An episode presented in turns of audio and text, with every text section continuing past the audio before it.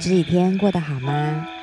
我今天有一个很重要的心得要跟你分享，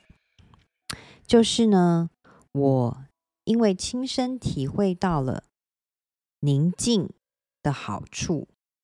进而我想要跟你分享一下，要如何找到适合你的、帮助你可以进入宁静的、找到内在那份宁静的状态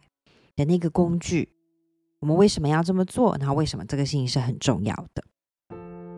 首先，我们这里在说的宁静，它不是那种没有情绪啊、平静无波的状态，不是这个意思的，而是，嗯，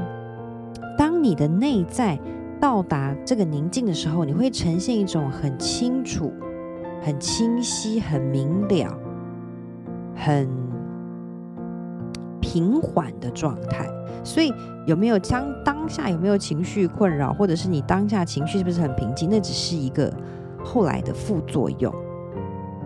那为什么我们要进入到这样的一个宁静的状态呢？就是为什么我们要进入到内在的宁静的这个状态呢？就是每天五分钟也好，十分钟都好，当然能够更长是最好的。那为什么我们要这么做？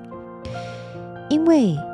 我今天体验到的是。我发现，当我在这个宁静的状态中的时候，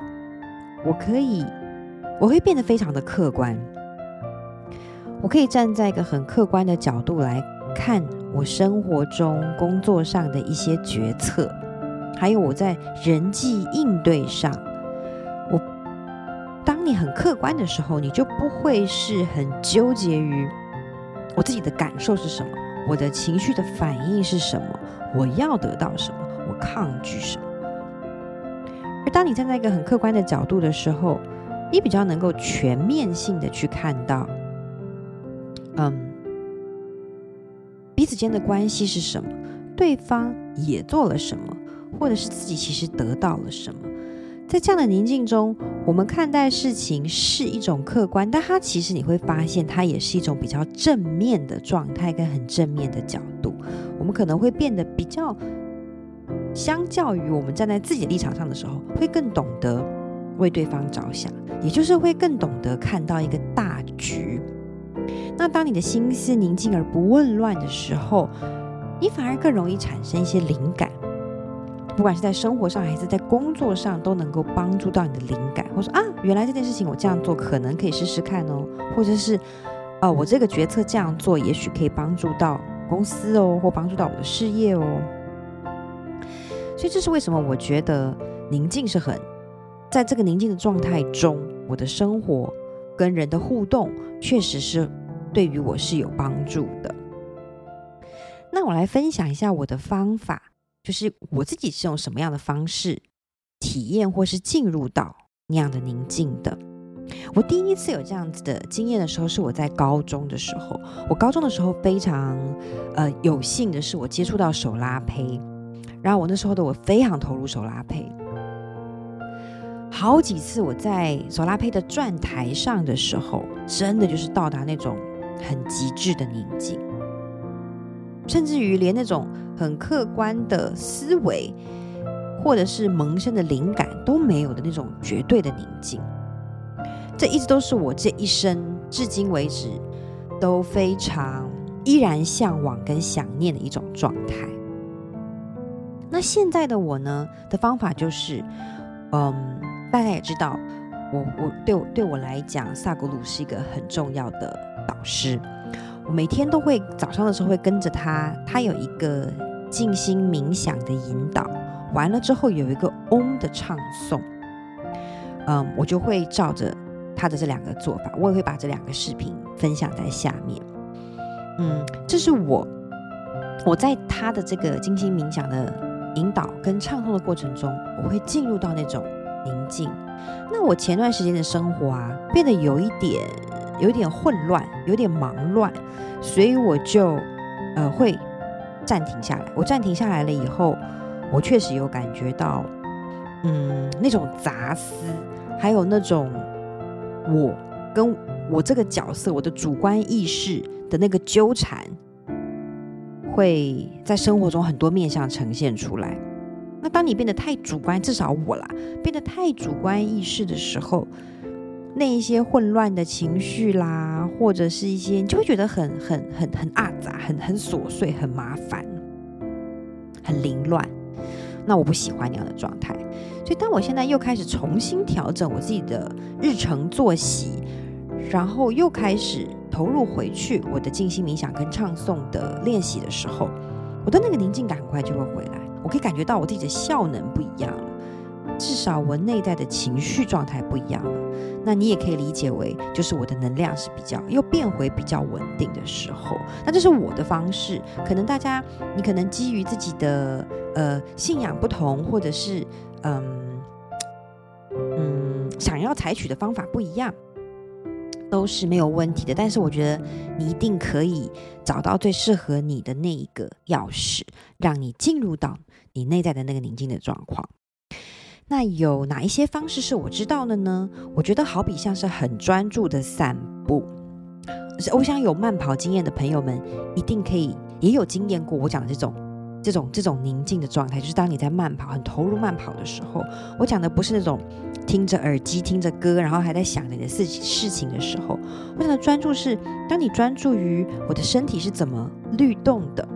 我是怎么跟我的四肢协调的，那我是怎么控制我的呼吸的，那我是怎么吸气，怎么感受到冷空气进入我的身体，然后怎么呼吸出来，怎么调节我的节奏。我的律动的的这样的一个过程，它也会让你到达内心的一种宁静。还有一些什么呢？比如说，你很专注的在做一些很重复性的事物的时候，就像一些禅宗故事里面，不是会有一些，或是武侠片里，不是都会有一些师傅在，呃，寺院扫地呀、扫那个落叶，落叶怎么都扫不完，那他就是会投入在那个扫地，或者是泡茶。很投入在怎么样把水茶壶中的茶水倒入杯子的这个过程中，像这样子的。那其他的话，比如还有像打毛线啊，那我有些朋友会刺绣啊，甚至于串珠啊等等之类，就很重复性的事物哦。还有写毛笔，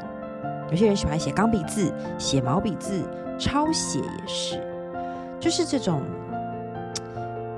让你头脑的思维能够先静下来。然后你会感受到升起的一种空寂跟宁静的感受。我觉得这样的一个体验，反而就是回答了我以前的问题，就是说为什么我们要静心啊？为什么我们要打坐啊？为什么我们要做瑜伽？就是这种我练习过了，然后我中间停下来以后，对比过，哇，那种。不舒服的、混乱的感觉，然后到我现在再回到这个宁静状态里以后，就正好回答了我的这个问题，就是这一些方式是比较容易帮助我回到那个宁静状态，比较容易让我可以很很清明、很客观的来看待这个生命跟我的生活中的一些人事物的一个方式，而这个会让我活得比较正面。可以让我接收到比较多正面的东西，正面的感情，正面的人，正面的讯息，所以我觉得这个很重要，我想要分享给你。那我相信你一定也可以找到这个让你宁静的钥匙。嗯，我真心觉得这是很重要的，所以我邀请你也去找到这个让你可以到达宁静的方式。那我也很欢迎你跟我分享。你找寻的心得，或者是你自己的方式是什么？好啦，接下来我们一起来今天的祈祷吧。亲爱的天使，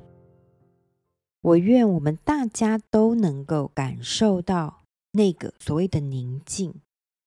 到底是什么样的体验，什么样的状态，而它又能带给我们什么样的好处跟帮助。我愿每个人都能够感受到那份宁静，都能够在宁静中切身的感受到身边的人所释出的善意，感受到生命的流动中充满的一些爱，还有能够让我们可以去敞开接收这些正面的讯息。